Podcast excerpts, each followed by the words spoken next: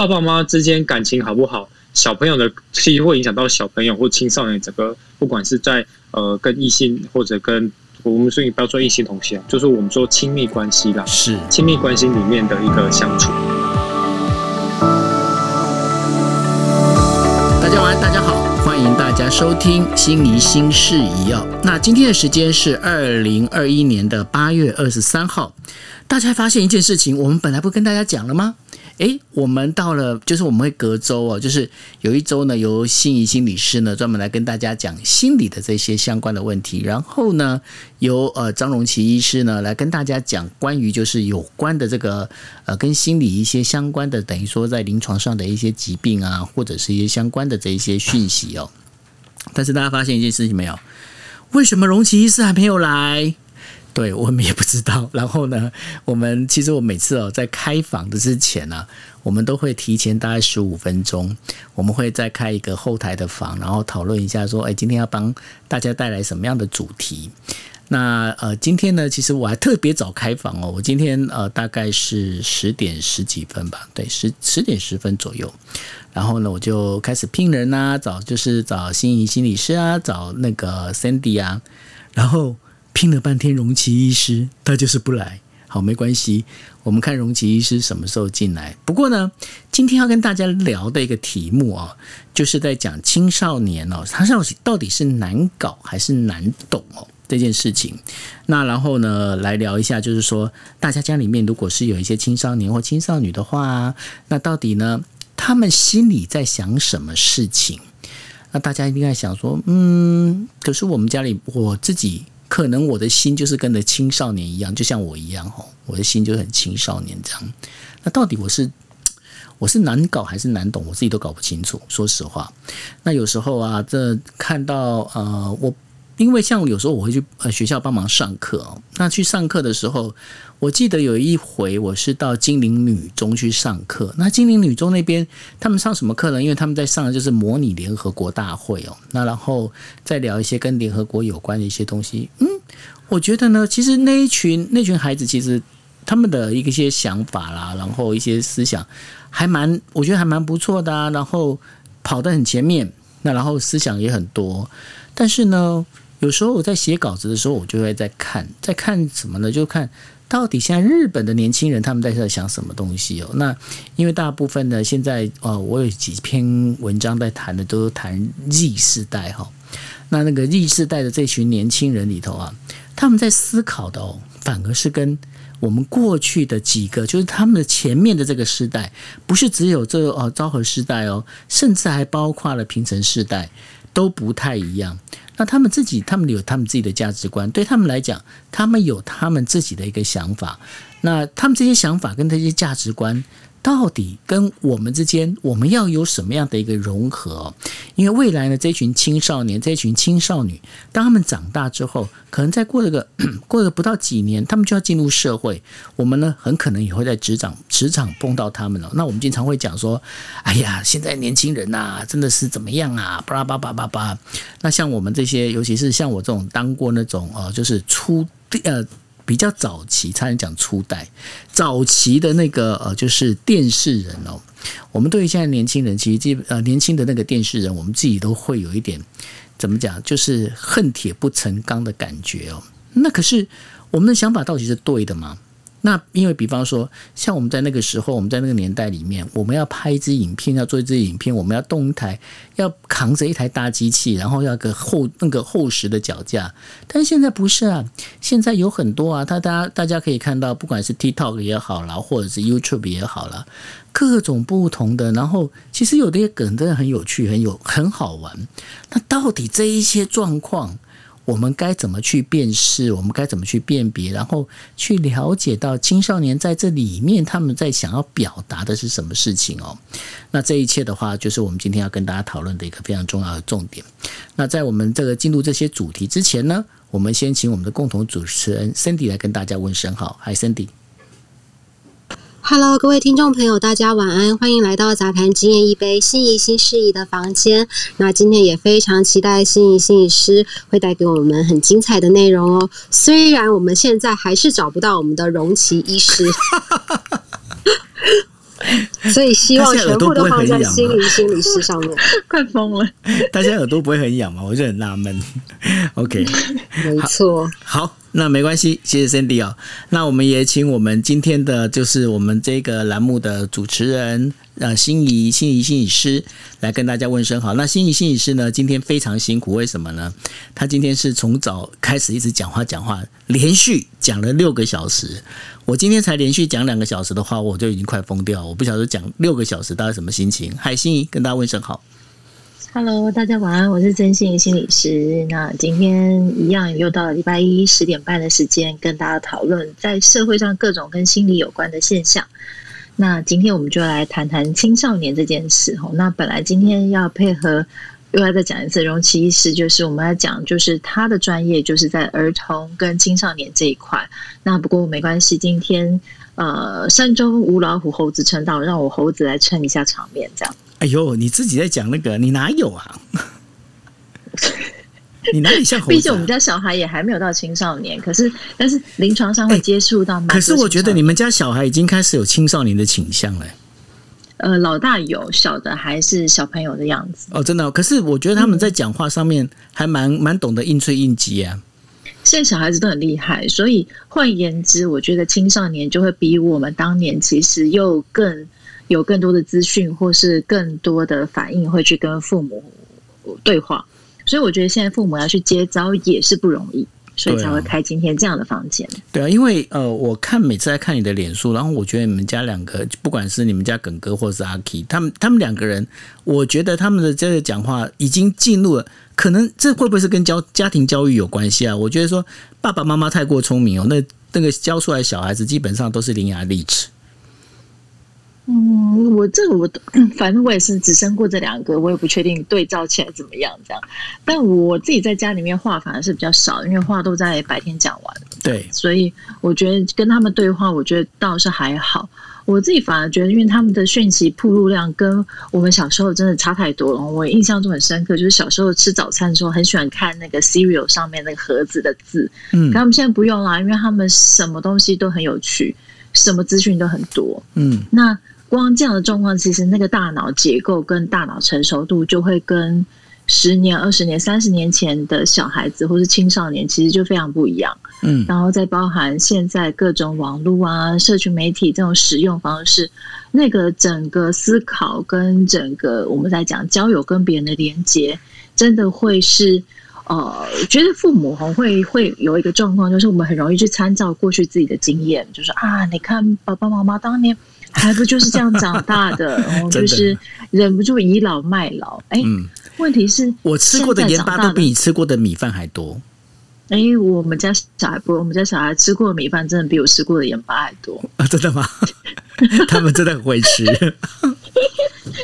我想要讲就是，这个世界已经真的就不一样了，就是不一样的世界，我们怎我们可以用不一样的大脑来运转。是，所以我今天会比较想要从这个方面切入，是我们用什么样子的思考角度跟我们的小朋友，或者是我们在讲青少年来互动。嗯，是我今天想要从这个地方开场的。是，呃，就是我听说你这边有一个有一个故事可以跟大家分享哦，就是说好像是发生在台湾某非常高级的中学的一个故事。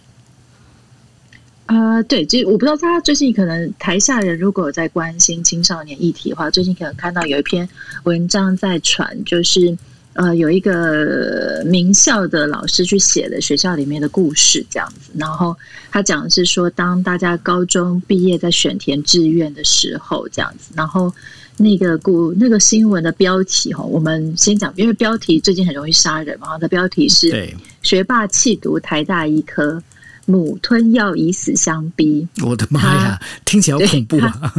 他气数化学跟妈妈比起来算什么？这样，嗯，那故事就是呃，孩子有办法上台大医科，但是孩子的兴趣其实在化学上面，这样子。然后，当就是选填志愿出来的时候，孩子很想要去选的就是化学相关的，结果妈妈就是太悲愤，以后就是吞药服药这样。那等呃送到急诊，然后妈妈在急诊醒过来以后，然后孩子这个时候就说，他觉得妈妈跟化学比起来，化学一点都不重要了，所以他决定就是要去跟着妈妈的思考，就是呃，就是选填台大医科这样子。是，然后，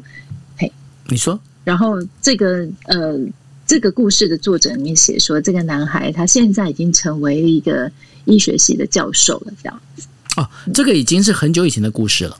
对的，对的。OK，所以呢，他是先选择去读了化学系啊，不对，化诶，他先选了选读了台大医科，然后他现在诶反而放掉了他最喜欢的化学。呃，对，应该应该就是没有回头了啦，因为都已经当到教授，应该就是没有回头。哎，那因为其实这个东西本来是要问呃荣奇医师的，因为这在青少年心理里面，就是说，因为我们经常我们也会被父母亲所期待，其实不止啦，不止就是说，呃，像你刚刚你这举的这个例子，就是说，呃，他本身他被他本身其实是喜欢化学，但是呢，后来去念的台大医科，我周围有很多朋友是怎么样？他们是呃，等于说呃，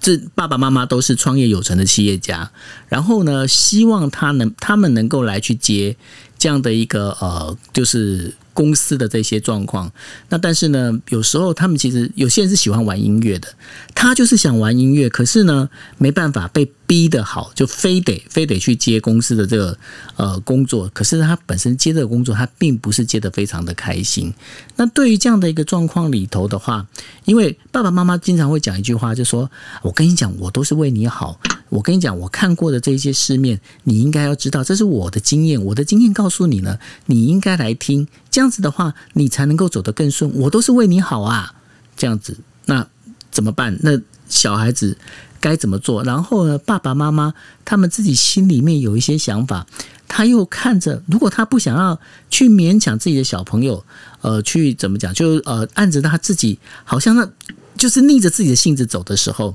那可是他又很想让他顺着这个条路走的时候，那这个这两难的抉择该怎么办呢？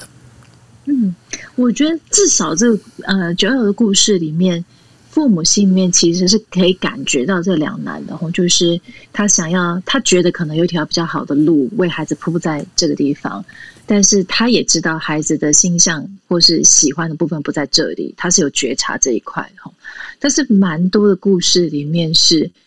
家长直接否定了孩子你心里面想要的那条路，直接会觉得那个是错的。我觉得那个故事的走向就会再更更血淋淋一点，就是那个孩子跟父母之间的那个对立的感觉会更大的时候，其实出现的战争跟冲突通常就会更激烈。那我觉得孩子这年代的孩子常常，或是说常常会被一件事情，就说：哎，好像因为你的经验没有我多，或是你现在还必须要靠着父母，就是老北老木生活的时候，你当然得听我的这样子。那如果回到九二的故事里面，就是当父母今天很有办法觉察，我觉得这条路应该是会比较顺的，孩子会吃比较少的苦的，但是孩子的心情就不在那个地方的时候，其实我在想哦，大部分的父母不知道怎么跟孩子聊天呢？就是我觉得跟孩子聊天是蛮有意思的事情。就是我举我自己昨天一个坐在坐在那个永康街跟我们家小的吃冰这样子，嘿。然后我们家小孩现在小一这样子，然后我就发现他很会应催应急，这样我就跟他说：“哎，哎我你既然这么会应催应急，我们来玩一个游戏，我们来玩那个辩论的游戏。”这样，他问我说：“什么叫辩论？”我说：“就我当正方，你当反方啊。”这样子，我就稍微跟他解释了一下，这样。然后这时候一台跑车就刚好跑过去，就敞篷了这样子。我说：“那我们来讨论说，为什么要买跑车，还是不要买跑车？”然后我就一直说要买跑车的理由，他就跟我讲不要说不要买跑车的理由这样子。然后这时候我们家小的就长出很多说啊，如果他把敞篷拉开，他在车子里面一个人开车的时候，他就还是要戴口罩。我说，哎，我怎么没有想过这个论点这样子？然后他就说。呃，当然他不知道敞篷的时候是可以，就是放下身上来了。假设他不知道这件事，他就说，而且啊，他就是下雨的时候开跑车的时候，他就得淋雨了。我就说，那他想要撑雨伞，他就说，那可是他的呃沙发也会被淋湿，沙发淋湿泡水会花很多钱这样子。那他已经买跑车了，他就没有其他钱再去把沙发弄好了这样子。然后或是说他已经把钱放在跑车上面，他就没有在钱就是淋雨，就是给自己医药费了这样子。那我觉得这个对话里面，我就开始在想说，其实呃，跟孩子做这种讨论蛮有意思，它其实就是简单的脑力激荡吼，就是我们在跟孩子讨论的时候，有的时候我们也会用这个方式，就是我们。近年来很担心，比如说孩子在网络成瘾这件事，或是很担心孩子对于网络上面特别的执执执呃执迷。好好，那这时候其实我们会用一个方式，其实就是跟孩子讨论说：，哎，你可不可以告诉我说，你觉得网络的世界里面，或是你在打的手游里面，你可不可以跟我讲几个原因，或者三个理由，告诉我说你觉得它好的地方？然后这个部分其实就是练习孩子一件事情，是他觉得重要的事情，他觉得值得的事情，他今天他要想办法自己去得到。也就是我们常常在讲说，我们要给孩子钓竿，不是让他钓鱼吃。今天孩子真心觉得他自己的东西很棒的时候，请孩子告诉我们理由，而。我们今天当父母，如果孩子长到一定的高度或者年纪的时候，我们可不可以也一样仿照这个状况？我们也给孩子一样的三个理由或者多个理由，我们开始来进行理由的交换。那这个其实就是一个讨论，而不是说服。然后我们常在讲，比如说伴侣关系啦、婚姻关系，我们常常在讲沟通，不是说服。那用在亲子关系其实更难，是因为亲子关系仿佛在某个呃状态里面，它有一种。呃，爸爸妈妈比较权威，孩子比较小，因为你得听我的这种高低的位差。那如果今天我们可以放下这个高低位差，可以去听到小孩子更多的声音的时候，我们会不会有办法去因为听到孩子的声音而长出更多可以换在孩子位置去思考的呃方向，或是我们也更可以去知道孩子为什么这么喜欢这样的东西？那换言之，我们不是要一味的被孩子说服，我们也想办法练习一件事：我们把我们觉得好的东西，用孩子懂的语言去介绍给他。那这个才是真正所谓双方的沟通，而不是一直各执己见，或是各用各的语言去跟对方说。嗯嗯，所以这样容奇出现了哦，我讲完他居然出现了，容奇，欢迎你。Hello，抱歉抱歉，我刚刚。你就有些事情，所以来不及上来。没关系，你刚刚耳朵有没有很痒？有有，难怪觉得好像不太安稳的感觉。没有啦，没有，这是不安不安稳的感觉就是对的了。OK，好，非常开心哦。那个我我们的荣奇医师上来了，因为今天呃，荣奇医师是要跟大家来分享，就是呃青少年的这些相关的问题。哎，荣奇，我们刚刚没有蕊，那你这样子你可以直接上 OK 了哈。还是要再稍微让那个，还是要稍微让你心理，先让心理心理师帮你再把路再铺稳一点吗？不不没有，就我再我再再再学习一下心理相当的坎坷。龙奇医师好像感觉很喘，你要喝口水吗？没有没有，我还好还好，OK OK。对，不过前面可以可能心仪可以先帮我。就是就可以，我可以接下来再接上去大家的那个。OK，没关系。你刚刚刚刚用的你传给我的那个建呃名校的故事 里面，你差点你差点就快说出来，还好你有踩刹车。对对对 对。然后就是用那个故事在跟大家引引头，比如说现在今最近刚好那个职考也放榜了。或是刚刚九月有提到的是，不只是选填志愿，还包含是所以比如说企业有这种接班，你要不要进行这个二代的入主这件事，可能也会产生很多的纠葛。这样对啊，因为因为我刚刚讲的那个企业接班哦，其实就是有一间大家应该都知道是哪一家饭店了。那然后它就它的位置大概就是在那个我们的那个什么那个呃公路起点的那个附近，行政院附近。然后呢，那个就是他，他两个两个儿子呢，其实我都很熟。那然后呢，小儿子呢，其实很喜欢玩音乐，然后以前也是当过 model。那后来呢，我在最近跟他联络的时候，那因为他一直就是想要走 model 的这个行业，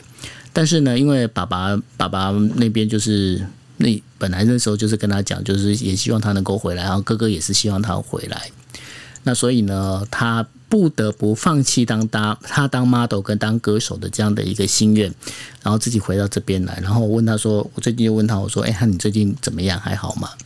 然后他就说就这样啊，就这样过啊，对啊，大概是变成是这样的一个概念啊。那所以呢，这当中就是嗯，还蛮蛮好奇的，就是说有时候哦，有时候那个爸爸妈妈在讲说哦，望子成龙，望女成凤。那有时候这个子女啊，他到底要不要成龙成凤啊？是不是他心中他其实就没有啊？其实我不我不一定要成龙成凤啊，我能够当一只当一只可爱的黑熊也不错啊。那但是呢，这可能跟爸爸妈妈的期许不一样哦。那在这里头的话，到底爸爸妈妈该怎么去跟青少年在这当中能够不去扼杀扼杀青少年的这一些想法，然后呢，又能够就是说在爸爸妈妈他们心里面能够稍微有一点点哎。是不是在当中有得到一个平衡点？这便是呃，在跟呃心心理心理师在聊的时候，刚刚在谈的是这一块。那我不晓得说，荣琪医师，你这样的话，你对这样的一个看法里面，你有没有什么样的一个建议？好，谢谢九友。因为我我觉得今天讨论这个主题，因为真是很符合最近就是大家都会碰到的问题。因为最近就刚好就是大家开始要选填志愿了。那我在整间其实也碰过许多。类似这样子的的议题，然后那嗯，我我我其实就是大家当然会觉得说，哦，就是青少年当然应该有他的一些想法，或者就像刚九友讲的，就是哎，说不定青少年他根本就他可能不是像我们说，不像爸爸妈妈所希望的，就是他想要成龙成凤，他可能是想要变成一只孔雀，或者他想要他可能不一定想要在天上飞，他说不定想要在海里面游泳这样子，那。那其实我我就有跟几个爸妈就是讨论过。那其实我我忽然发现，现代爸妈其实呃不太像我们以前所说的，就是比较有刻板印象说啊，爸妈就是只觉得说怎样对小朋友好。那我我觉得像爸妈其实更更进一步的想法，他们比较像是呃，他们其实也知道说小朋友可能或许会想要做什么事情，可是我觉得他们更多的是那个内心的担忧啦。就是我觉得很多爸爸妈妈是。他觉得说自己因为走过某条路，或者试过某种方式，他们也苦过来了，他们也不舍不得让小孩子就是走这条比较辛苦的路，所以他们会希望说可以帮他选一条，或者建议他们走一条，呃，就是他们觉得比较顺遂的路。好，那其实他们也是，就是爸爸妈妈其实也是很无奈啊。那所以他们也是希望说，哎，可以。就是可以让他们可以再再好过一点，或者说可以让他们觉得说可以少少走一些吃亏路。那但是，嗯，这其实，在我们心理学上，或者说我们在心理治疗上，其实就就很就很多类似的例子，就是说，有时候我们跟我们跟青少年这个速度上如果没有一致的时候，他们就会就是青少年可能就会觉得说，我们可能只是把我们的观念强加在他们身上，或者是我们可能不了解他。哦，那就是变成处于可能青少年觉得，哦，这个爸妈都不了解我，就是只他们只觉得怎样好，怎样威风，他们只是为了自己。那大人觉得说，啊，你们这些、你们这、你们这些小孩子什么都不懂啊，这个世间险恶啊，你以为就如同你想的吗？当 YouTube 这么好当吗？什么那么好做吗？其实不是这样啊，你这什么都不懂。哦，所以就在这样子的沟通过程中，就会觉得说，啊，其实他们双方面其实都是为了对方好。哦，那可是他们选择的方式。确实都是让对方认为说你们根本就没有站在我立场去着想，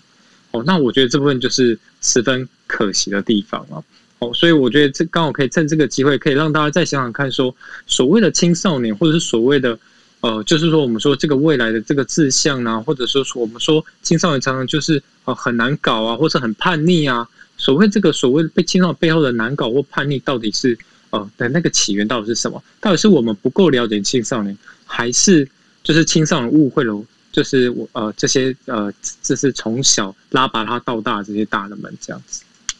那到底要怎么样才能够把这个呃，就是因为我们刚刚从头到尾我们一直在讲的，就是说我们也已经确定了，就是呃长辈呢跟青少年之间在沟通上可能会有一些 gap 在发生。那如果有这些 gap 在发生的话，我们有没有办法去弥平？还是它本来就是存在的？你也不要想去改变，你只能就是说用多了解、多理解的心去知道这一件事情，然后让它自由发挥、自由发展呢？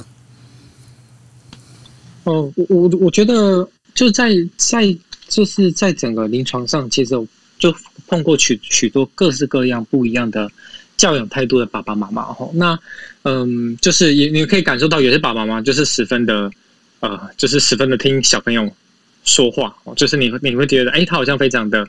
就是非常包容，然后甚至整个主导权，甚至就是送给了青少年。哦，那你从他从从爸爸妈妈跟个案进来整间，你就会感受到整个的动力的不一样，整个氛围就是爸爸妈妈好像生怕自己讲什么事情，然后冒犯的这个这个这个青这个来看着的青少年，这样非常小心翼翼这样子。哦，或者小朋友讲吭一声，爸爸妈妈就马上住嘴，哈，他很怕自己讲错话这样子。对，那也可以看到很不一样的。呃，比较不一样教养态度，爸妈就是呃，就是我说了算哦，就是呃，小朋友基本上呃，只要讲一句，爸爸妈妈就会很热心补充了十几句。哦，那那基基本上就小朋友最后就是放自我放弃，就是不想讲话，然后就觉得随便啊，那你都都你爱讲都跟你讲啊，对对对对，然后最后就是不想讲，然后不想讲之后，爸爸妈妈就会开始问说啊，你不是今天是在看你怎么都你怎么都不讲话这样子，然后啊都跟你讲完了，小朋友 对对，然后小朋友就不敢讲讲，对，就是呃，但就是说有各式各样就是青少年跟爸爸妈妈之间互动一个模式然后那你说怎么样让小朋友就是让。从儿童时期，然后慢慢变成青少年，甚至变大人的这个过程中，爸爸妈妈那个角色，其实我必须老实说，这真的是很辛苦的，就是应该是说很困难去拿捏的一个部分啊。因为我们放的太松，我们又很担心；可是我们抓的太紧，好，那那基本上对方就是小朋友觉得说，哎，我们好像管太多，好像都都不听他们说话，或者我们都不相信他。哦，那我觉得这部分真的是很困难然后，那我我常常跟爸爸妈妈说，嗯。在就是说，我常跟爸妈说的是一件事情，是说我我觉得最大的原则是我们可能要记得一件事情，就是说，呃，我我记得有一句话哦，就是我其实常常讲说，呃，就是呃，我记得可能大家看任何电影啊，或者是剧啊，可能都会讲到说啊，小朋友那个。这个这个小孩就会跟爸爸妈妈说啊，爸爸妈妈我已经长大了，你不用再那么担心啊，什么之类。那爸爸妈妈就会笑着说啊，你在我心目中永远就是我心我我我心目中永远的小孩这样子哈。那当然这部分可以把它这可以当做就是这个是爱的一个表现，就是你永远是我的小孩，我永远爱你，永远包容你这样。但是如果以呃另外一个层面来去看，说这句话其实有它呃相对就是我们可能要注意的地方，就是说小朋友其实一直在长大，好，所以我常常。在就是在跟爸妈互动过程中，我就会就会跟爸妈讨论说：，哎，小朋友在长大，好，那我们对待小朋友的方式，我们那个教养的方式，其实也要长大。哦，我们不能用哦，我们从小朋友从他呃，就是把屎买那个拉拔到大，然后到他小就是呃国小的时候，啊。帮他复习作业啊，明天要考圈词啦，明天要要要要就是考注音符号啊，帮他复习啦，吼，甚至明天要去校外教学，带他去呃买饼干啊、零食啊，吼，然后慢慢的到国中生，慢慢到高中、大学，哦，那我常我常说的是，哎，小朋友其实他一直在长大，从国小、国中、高中、大学，那我们对他的教养方式就绝对不可以只停留在某个阶段。我们不能对待一个高中的小朋友，甚至已经升大学的小朋友，用国小的方式来来去对待。那这样子的话，一定只会让小朋友跟我们的距离越来越远。哦，因为小朋友已经长大，可是我们的教养方式其实没有改变。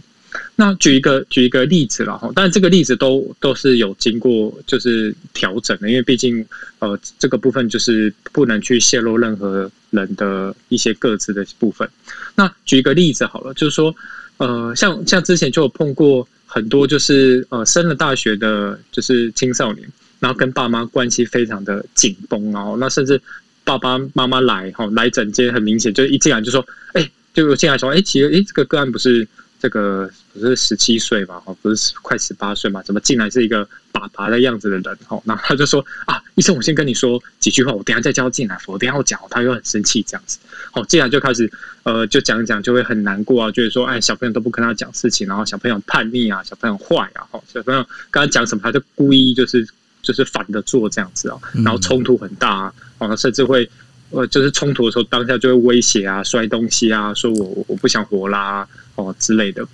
那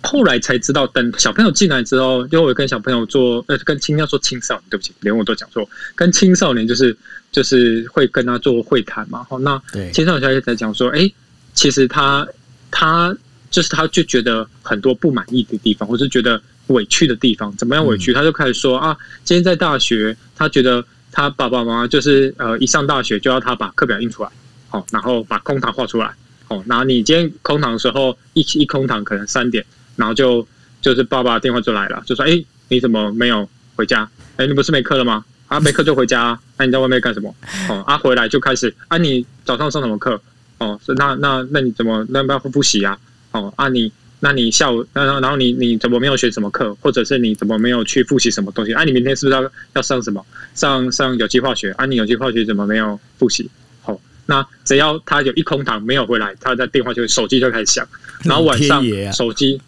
对，然后晚上手机就是十点哦，放在那个客厅哦，然后充电哦，不能不能再就是不能就是就是要放在那个手机充电，然后早上去上课的时候才可以去拿手机哦，类似是这样子了哦，那。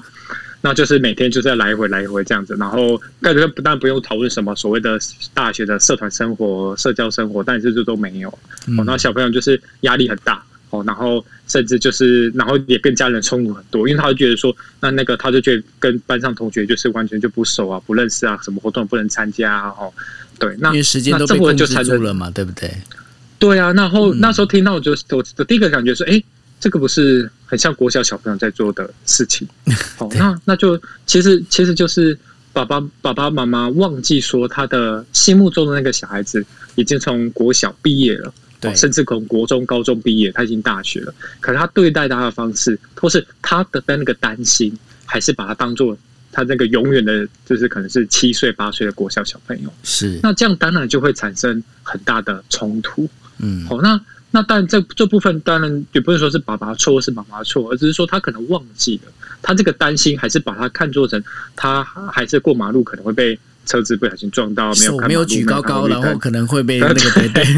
对 对，然后我没有提醒你复习有机化学，你有机化学可能就会被当掉，对，因为你是孩子嘛，对，所以嗯，这就很可惜，因为我常常跟爸爸妈妈说，哦，我们当然可以帮忙他很多事情，可是要小心的是。当我们做这些，我们不可能陪他一辈子，我们不可能帮他一辈子，我们不可能一辈子提醒他明天要记得复习有机化学。是。那当我们没办法的那一天的时候，那他怎么办？难道他要从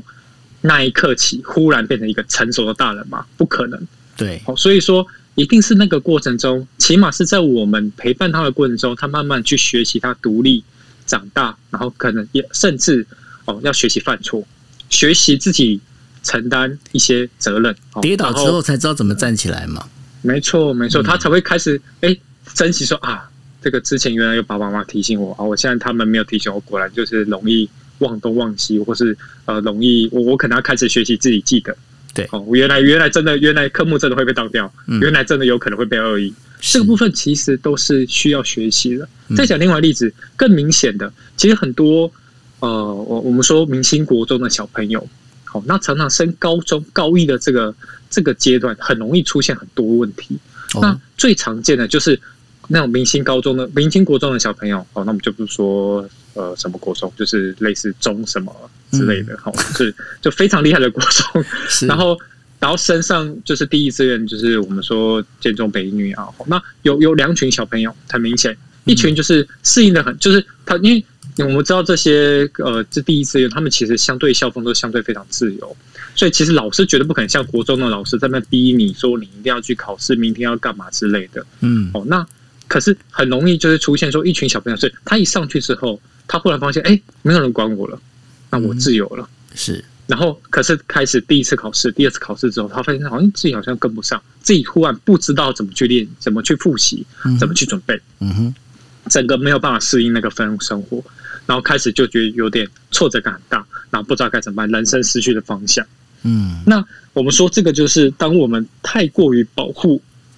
或者我们帮他所有路都铺好了，跟他说你就是照着我这个剧本走的时候，会可能会出现的困难。今天如果他运气很好，一直都有人教他怎么做，他就跟着这条路走，他也很顺，那看来可能就很顺遂。可是我们都知道，人生不会是这样，永远就是会有一些我们。可能意想不到，或者是就是很讨厌的一些插曲出现。那这时候就是在挑挑战小朋友，他在我们的整个教养方式上，是不是有让他足够机会去去挫折啦，或者受伤？的这个部分，这样子。的确哦，这个我觉得说荣奇医师今天火力全开耶，真的很厉害。然后呢，我要赶快补补强，我前面没有讲到。我知道，因为所以所以我我我刚刚还在考虑我要不要亏你一下，我想我还是亏你一下好了，因为你刚刚讲那一句话里面，我就在我本来要补一句什么，你知道吗？对啊，所以我们也经常不晓得说，我们有时候开房的话，我们邀请来宾到底会不会出席？我对不起，对我真的是不好意思，开玩笑，开玩笑，没有问题没有问题。那然后呢？呃其实这讲到这里啊，我我想要把这个题目啊，稍微再把它跳远一点，跳远一点怎么跳远呢？上个星期啊，呃，中共的呃，你看提到中共了，是不是？这很像我那个明明天要开始讲的那个国际新闻 DJ talk 那种，就是中共哦，它的那个呃，就是人大。常务委员会啊，他们通过一个，就是在呃上个星期通过了一个二审，二审通过了一个法案，叫做家庭促进呃家庭教育促进法。什么叫家庭促呃教育促进法呢？我们先撇开政治那一块不提哦。他们是希望做什么？因为呢，习近平他想要做一件事情，他想要让现在整个中国的小孩子、青少年哦，就是不要再那么多的补习。所以呢，他把补习班的教育呢，就是说，你今天要变成是所谓的那种呃非盈利事业组织的那种概念。然后另外的话，他他把这个东西就是呃家庭教育促进法里面，他提到一个东西，他说小孩子的教育啊，尤其是小孩子这个从小个性的养成，呃爸爸妈妈这个要规定爸爸妈妈应该来做好。这个问题在这边哦，为什么要提这个问题？就是说，现在有很多爸爸妈妈他们的这这个想法是怎么样？我们现在我刚才讲这是一个前提嘛，哦，那我们现在讲，然后讲回来台湾，那很多台湾的爸爸妈妈会觉得说，啊，我就把小孩丢到学校去啊，学校老师要教啊，啊，小老师如果没教好的话，那就是老师的问题啊。好，那这个时候，爸爸妈妈还有学校老师，还有这个青少年之间这个三角关系。该怎么去做一个平衡？我想先请心仪心仪心理师来跟我们讲一下，就就你你自己你现在的经验里面，你怎么看？嗯突然 Q 到我了，怎么样的？你要让他，休息一下啦，我们不能一直欺负他啦。就是指的是怎么样子的平衡啊？对嗯、怎么样的平衡？对啊，这个就是呃，你看有些爸爸妈妈会把这个教就是小孩子的教育全部都丢给老师嘛，就老师来教就好了。可是老师会觉得说，哎、啊，我说动不动教你的话，到时候你们家小朋友怎么样，你又要来怪我，那到时候那小孩子就说啊，老师跟老师跟爸爸妈妈讲的东西又不太一样，那我怎么办？而我这边想要分享一个自己的经验，就是，呃，我就小孩越来越大的过程里面，就发现孩子越来越有自己的意识。嗯那你就会发现，孩子真的就会跟你不一样。比如说他喜欢的东西，他的呃个性就是会不一样。然后嗯我有一天突然惊觉，就是父母跟小孩就是一定会起冲突啊，就是一定会不一样这样子。哦，我们真的吗？认知到，认知到，因为我们是不一样的人，不一样的人生活在同一个屋檐下，怎么可能会有一定不吵架？对所以我有一天就发现这件事，然后我就跟我的督导在聊，然后我的督导是一个呃儿童青少年的精神分析师，这样。嗯那我说，哎、老师老师，我真的觉得小孩跟父母终究就是会吵架的。嗯然后他就给我了一句，我觉得到现在还很深刻的话，就是，所以每个孩子都需要别人。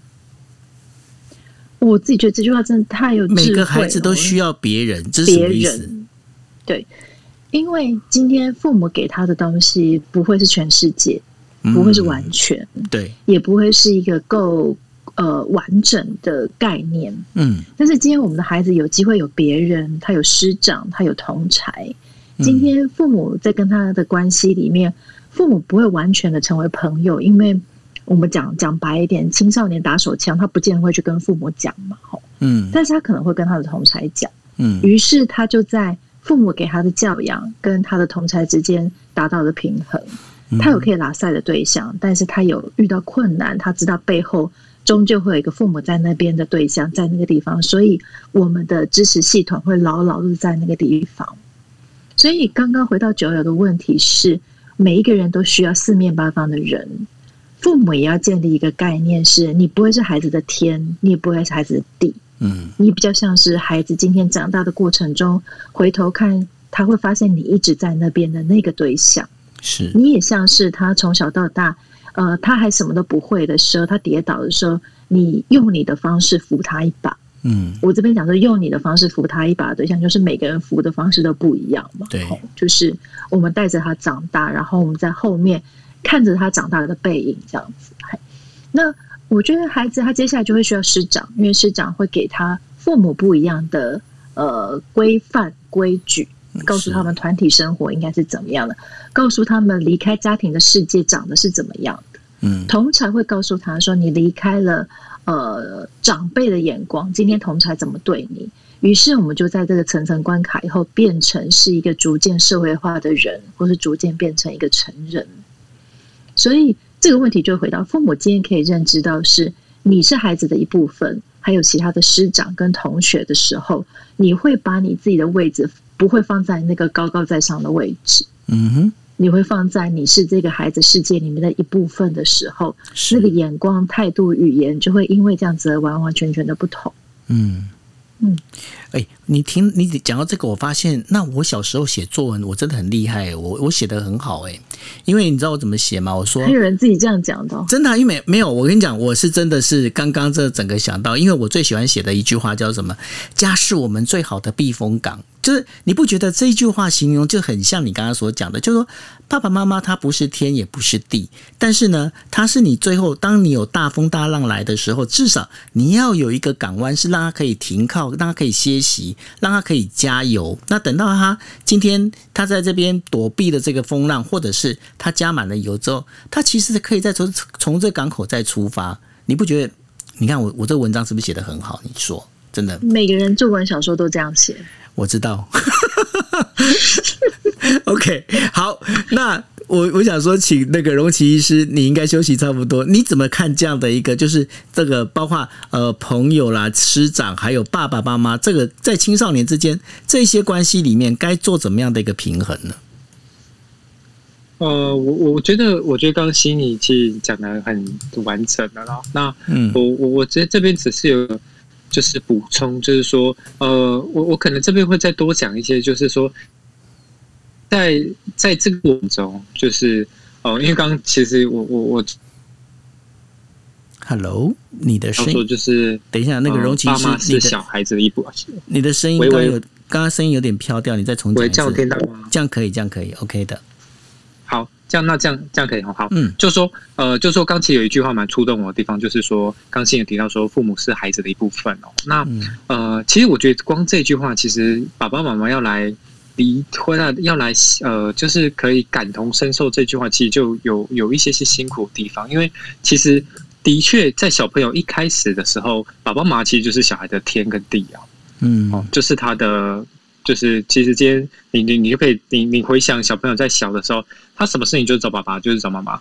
哦，他今天你要想要把他就是把他踹出去，他说还是一样黏在你的脚上。哦，他就是你上厕所，他还是要跑过去这样子。哦，那那基本上就是你大便他还是黏着你，他就就就一直要找你玩，找你讲话这样。可是慢慢你会发现说，小孩子就是你只是在占小孩子一部分时间，甚至到青少年这个阶段，你反而觉得你好像是小孩子占的。啊，这个这个，他好像很少，很就几乎是很很少很少的一一小段时间。嗯哼，那在这个或或者你甚至很多爸爸会跟我说啊，他现在听老师哦，都都就是老师讲才是啦，啊，爸爸讲都不是话，或者说医生他都医生他都只听你的啦，你要跟他讲什么什么时候哦哦啊，这个他都不听我说的这样子哦。嗯那其实爸爸妈妈在整间说这句话的时候，我可以感受到他们深深的这种无力或者无奈的感觉。嗯，对。可是其实。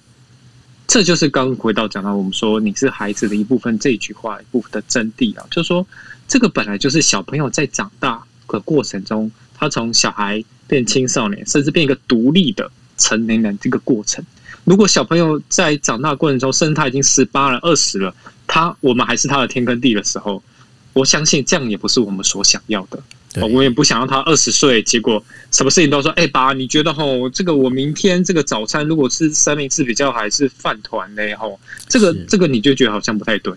或者是碰到什么事情被小被同学欺负，被被同学笑，还把打电话跟找妈妈哭说，嗯，刚刚那个谁谁又怎样？那为什么老板可以这样对我？你你我就。常常在整间举这个例子的，爸妈都会笑得很开，就是会笑得很开心，说啊，怎么可能？就是就是，当然不可能，不可以这样子嘛。对，但是我们希望他长大过程中，那的确就是我们对在他生命中或者在他生活中的时间跟角色就会慢慢退场。可是大家要记得的是，呃，这个退场不是说我们这人对他不重要，而是说我们的一部分，我们所从以前陪他所教他的、陪伴他的，他已经变成他长大的一个滋养他的一部分，他已经可以从这部分内化成他自己的东西，所以他从独立的过程中。哦，从你这边所吸收到一些学习到的东西，慢或是这些安全感，这些依附一个很稳定的依附感，慢慢成为他可以出去外面独立去奋斗，或者去独立在这个社会中继续生活，甚至从组就从甚至组成一个独立的家庭的一个养分。所以你是孩子的一部分，其实也想可以想成说，你的另你你的很多部分，其实已经内化成小孩子他的一个生命的一个一一个部分。所以我们常常说，哎，其实小孩子长大之后，在某些部分可能，呃，可能自己不会觉得啊，可能你的另外一半会说啊，你哪些部分跟你的爸爸妈妈很像哦，那其实都是同样的意思啊。哦，所以其实常常我会跟爸爸妈妈说，呃，也不是说我们就不重要了，而是说很多部分其实他已经从我们这边学到了，所以他慢慢的可以去自己去做这些决定，或者自己可以去独立做一些事情。那反而是小孩子越独立，或是越可以去。呃，自主去自思考，那就代表说我们在整个在教育或者在陪伴他的过程是成功的，是这样。是，那心仪这边是有一个案例可以来跟大家分享吗？对，所以因为刚刚荣琪讲，我觉得刚好今天我们都可以接吼，就是刚刚我我讲讲，就是父母是孩子世界里的一部分，然后荣琪补了一块，就是今天父母从你是孩子的全部到慢慢要到这个退场。那这个退场的过程一定会有些难熬，跟不知所措，跟我不知道我的退场到底对不对这样。所以我想要分享一个例子，那一样就是跟容奇一样，我就是改编这个故事。那反正故事就是这个这个这个少女跟我谈了三四年，这样就从她是一个国高中生的叛逆少女，到她现在已经就是满十八岁了，离就是离开国高中时代了这样子。那。中间我们经历过很多的部分，就是他就是不甩他妈妈讲的，包含是学业啦、交朋友啦，或是他在用网络，或是玩电玩，或在网络交友的习惯，他都不甩他的爸爸妈妈的概念，这样子。所以这个过程里面，他妈妈会很伤心，很多的时候不知道该怎么办，这样子。然后我们可能也花了很多时间去跟学校里面沟通，他今天是一个什么样子的状况，这个部分都做足了，这样子。那最近这个这个这个这个孩不能说孩子，这个已经是成年人了，他就跟我讲说，就是他遇到了很多人，这样就觉得说，哎，这些人怎么生活习惯也不好啦，就是用钱的概念也不好啦。他说回头去看，我觉得我妈妈教我这些事情，我才会发现说，小时候我妈教我说，哎，用钱要节俭啦，或者说你出就是简单的东西，家务要整理这件事，我发现很多人都不会的时候，我才会发现说，哎，妈妈教我这些东西，其实有它的重要性。然后，当然，他妈妈可能没有听到这些话，但是我相信他妈妈听到这个部分一定很感动。在于是，其实我们小时候用我们很多的精精神，就是爸爸妈妈用很多的精神去教孩子一些呃这个社会做人的道理，或是你要去照顾自己的规矩。他可能到了青少年以后，他就把这些事放在脑中，他去闯荡他要的东西，这不代表我们过去从小到大教这个东西会不见。因为那个真的就是已经内化到他的心里，只是他在青少年这个阶段里面，他有一个很重要的任务要做，就是他要发展他的同才关系。所以，当他在发展他的同才关系，他没有就会觉得爸爸妈妈就是很老 Coco 讲的东西都不是什么的时候，他会暂时的没有办法把这个东西放在他的大脑里面。可等他经历过了一些闯荡之后，他回头去看他内化在他心里面的经验，他觉得认同以后，那个就是他的一部分。所以，我回到这件事，我觉得很重要的是，我觉得这个故事里面的妈妈她非常了不起，是因为她让我看到，就是当爸妈最难的一件事叫做忍住焦虑。就是我们常常就是从小到大，我们一直在面对孩子，就是忍住焦虑这件事。他生病了，我们很担心，我们忍住焦虑，告诉啊没事没事，很好这样子。嘿，然后他可能念书或是什么遇到挫折，其实我们心里面很担心，我们说啊没关系，再加油就好了这样子。其实当父母就一直在做忍住担心这件事，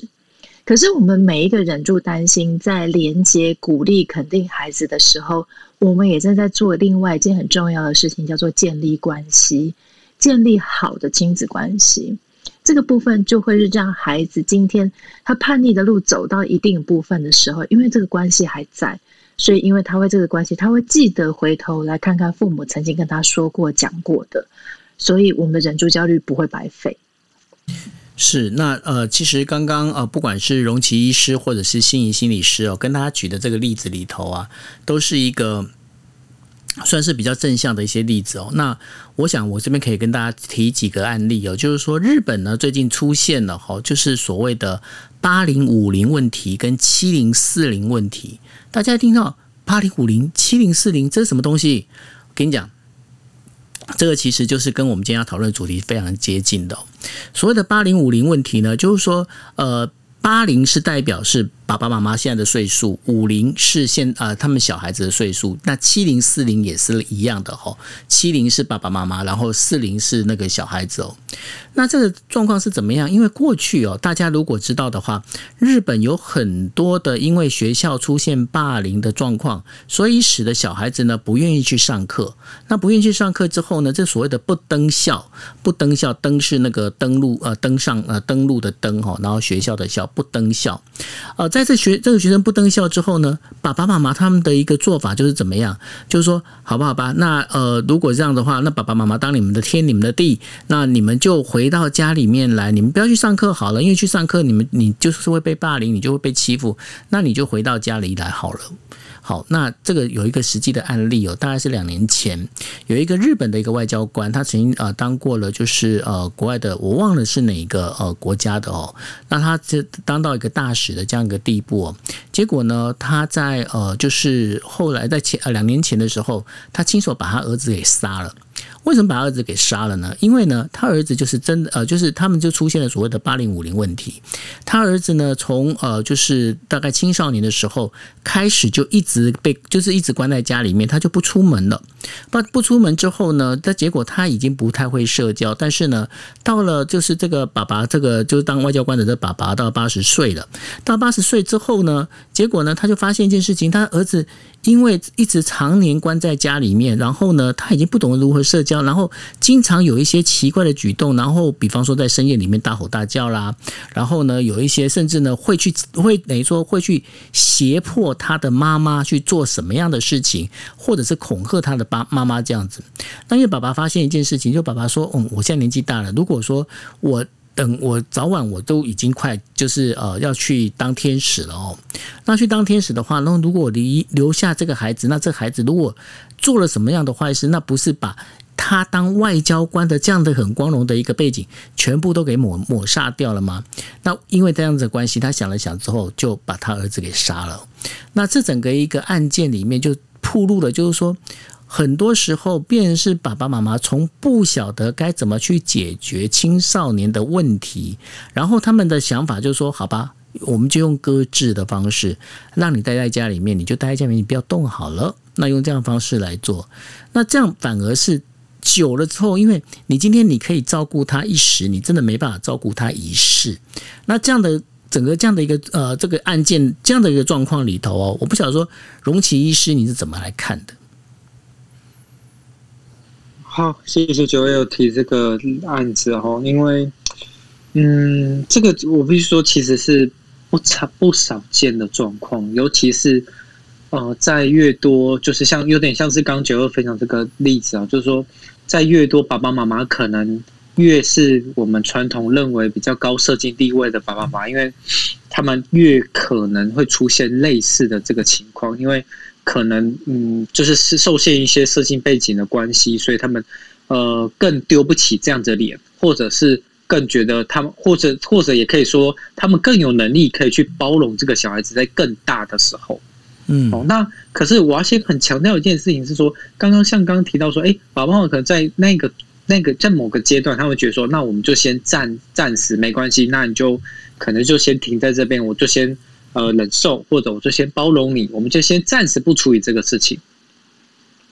但是我要我要我要提醒的是说，我们的这样子的暂所谓的暂时这个问题，的确就是因为这样子的容忍，或者我们不去戳破这个好像呃呃安全的这个假象的时候，好像就不会再有新的冲突出现。可是我们别忘记的是，呃，这个这加重这个小孩子。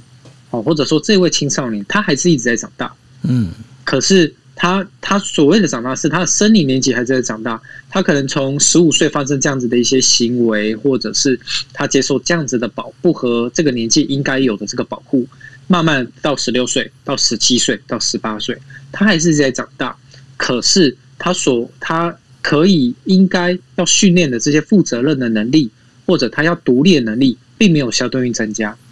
可是反而是我们的对他的保护是越来越增加，或者是他的他的这些要求可能越来越多。好像是今天你接一个国小的小朋友，你今天他在闹，他在哭闹，他在他在大吼大叫，他要的可能只是一台就是巧克力附的那一台小车车。他说我就是要吃这个巧克力，我今天就是要，嗯哦，然后在地上打滚。好，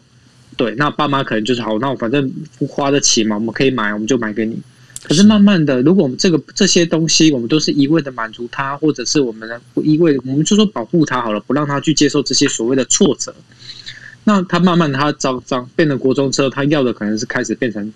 就是呃网手机游戏的点数。嗯哦，可能是我今天想要买什么皮肤，我今天要储值多少点，我要买多少钻石。那慢慢高中他可能要的东西更多，嗯因为他所接触到同年纪的人，他们好像拥有东西更多。他可能要的是开始要 Air Jordan 的鞋子，他可能要 Switch，他可能要什么？那慢慢更大，他要的可能就东就就会就会更多，要求可能就会更更更价格可能就越高。是那我我常常跟爸爸妈妈说，那总有一天我们是没有办法去满足他这些需求的，嗯因为这个需求是不可能无限的去满足他。那当他总有一天这个需求没办法被我们所满足，或者是说我们就说所谓的保护，因为我们保护的就是他那个挫折所感受到挫折难过的感觉嘛。对我们满足他，让他不会觉得挫折。嗯好，我们就说这个保所谓这个保护的假象，或是这个保护总有一天会让他觉得没办法，或是我们没办法满足他，他就一定会，他就没办法接受这么大的一个挫折，因为从小到大，从他从他可能幼儿园的时候到他十七岁都他要什么都有什么，他无法，他就那时候在没有办法拿到这些东西的时候，他的情绪就可能会更崩溃，他可能就完全没办法接受，怎么会这个世界怎么忽然变成这样？那这时候其实是很恐怖的，就是等于是我们不是从小慢慢去训练这些我们所谓的挫折忍受度啦，或者所谓的弹性也好，哦，那它这个部分是从小被保护的太好，就好像是温室里的花朵，忽然有一天那个温室破坏掉了，然后它开始接收到风吹日晒雨淋，那那一朵花可能一下就会完全是受不了。嗯，那那我们就开始思考，是我们是希望让他在这个过程中慢慢的去从小挫折，慢慢地去培养这个呃挫折的受度，慢慢慢慢去培养说，哎，去接受自己那个难过的感觉，从这个难过的感感觉中慢慢的长大，还是要等到他很大的时候，才突然给他这么大的挫折，让他完全无法接受。那这时候就这个其实是我们要去思考的。的确哦。那呃，心仪心仪师，你这边有什么要补充的吗？嗯，我印象中有一次我们在在一个个案讨论会里面就在想说，曾经有一个呃，我也是会编一下，就是一个一个个案，就是他就有点像刚刚荣琪讲，就是从小到大，他觉得爸爸妈妈什么都可以满足到他。可当这个个案他进入到婚姻这件事情以后，他突然发现这个世界原来跟他想的不太一样，就是呃他的另外一半怎么跟他的爸爸妈妈不一样，给他这么多的限制，然后为什么没有办法像爸爸妈妈那样子满足他？那这样形容当然可能夸大一点，不是说这个个案他完全不会去思考，而是他对于那一种自呃自己最亲密的人。却跟自己有这么多的不一样的时候，他其实要花很多的时间去学习跟消化。那这个状况其实很多的时候，有些人他在过去可能学生时代或者在呃出社会的时代以后，他慢慢就学习到他怎么样跟自己截然不同的人建立关系，怎么样学习到自己的一些欲望里面不是靠别人的满足，而是靠自己要去调整那个愿望的本身，或是自己用别的方式去转化升华，把自己希望的愿望跟需求满足。所以这个经验里面，假设今天我们有幸。呃，从很多的教养观念里面，爸爸妈妈可以先学到这件事的时候，我们会不会现在在拒绝孩子的某些要求的时候，其实我们更能够去承担这样子的动作或者风险？可能孩子会哭闹，可能孩子会怎么样？但是我们要做的事情是，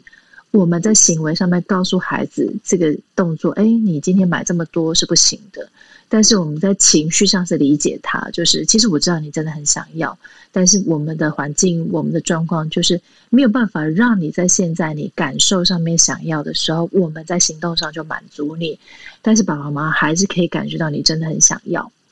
那这几个步骤，其实我常常就是在临床上面跟我的个案分享，就是行为跟感觉，它可以不用是同一件事情。不代表我们拒绝孩子，我们就要不理解孩子的感觉。我们其实可以拒绝孩子，但是我们同时理解他的感觉的时候，我们就可以给孩子所谓的现实的规范，但是我们还是可以保有好的亲子关系。这就是我们现在常常在讲的正向教养。因为大部分就觉得说正向教养就是爱的教育，就是不给孩子规矩，哦，其实不是的。在行为上面，我们告诉孩子那条线在哪里；但在情感上面，我们一直保持着理解的状态。就是说，有给一个至少有一个。大概知道的一个框架能够出来，但是呢，呃，在这框架里面，他其实是能够知道，就是说，呃，该怎么去做。那然后在里面的话，让他慢慢的就是他可以慢慢去突破这框架，但是呢，他本身要让他知道，就是说，在这个自由，他有一个自由发挥的一个空间，应该是这个意思，对吧？嗯，是的，他在情感跟情绪上是自由，思考上是自由的。嗯，对，那所以，但是呢，因为也要让他体验到一件事情哦，因为毕竟啊，这个现实社会啊，有一些很骨感的地方哦，它并不是像想象那么的丰满哦，所以呢，呃，在这个很骨感的这个地地方的话，要了解到，就是说，现实是有现实的它的一个边界在的哦。这样子的话，我觉得这其实这也包括了。可以涵盖到衍生到很多啊，包括这个对于钱的那种价值观呐，对于人跟人之间的这个相互的关系，还有包括。跟小生命之间哦，就是说，因为我想说，大概爸爸妈妈也会经常会遇到说，妈妈、爸爸，我要养一只狗，我要养一只猫。那然后呢，那今天就有很多的这个家庭里面会有这样的一个状况就会发生。对于这生命的这个教养里头啊，就是说怎么去面对这个生命这件事情，我觉得它也是会涵盖在这里面的，对吧？那个荣奇医师。对，没错，就是这个部分的话，其实都是在我们说所谓的教养的这个过程中，哦，有时候可能不是我们，呃，就是直接就是嘴巴去跟小孩子说了什么，而且有时候常常是那个从跟他在整个，呃，整个在呃，就是跟小孩子相相处的过程中，我们的所谓的我们怎么去做，我们怎么去反应，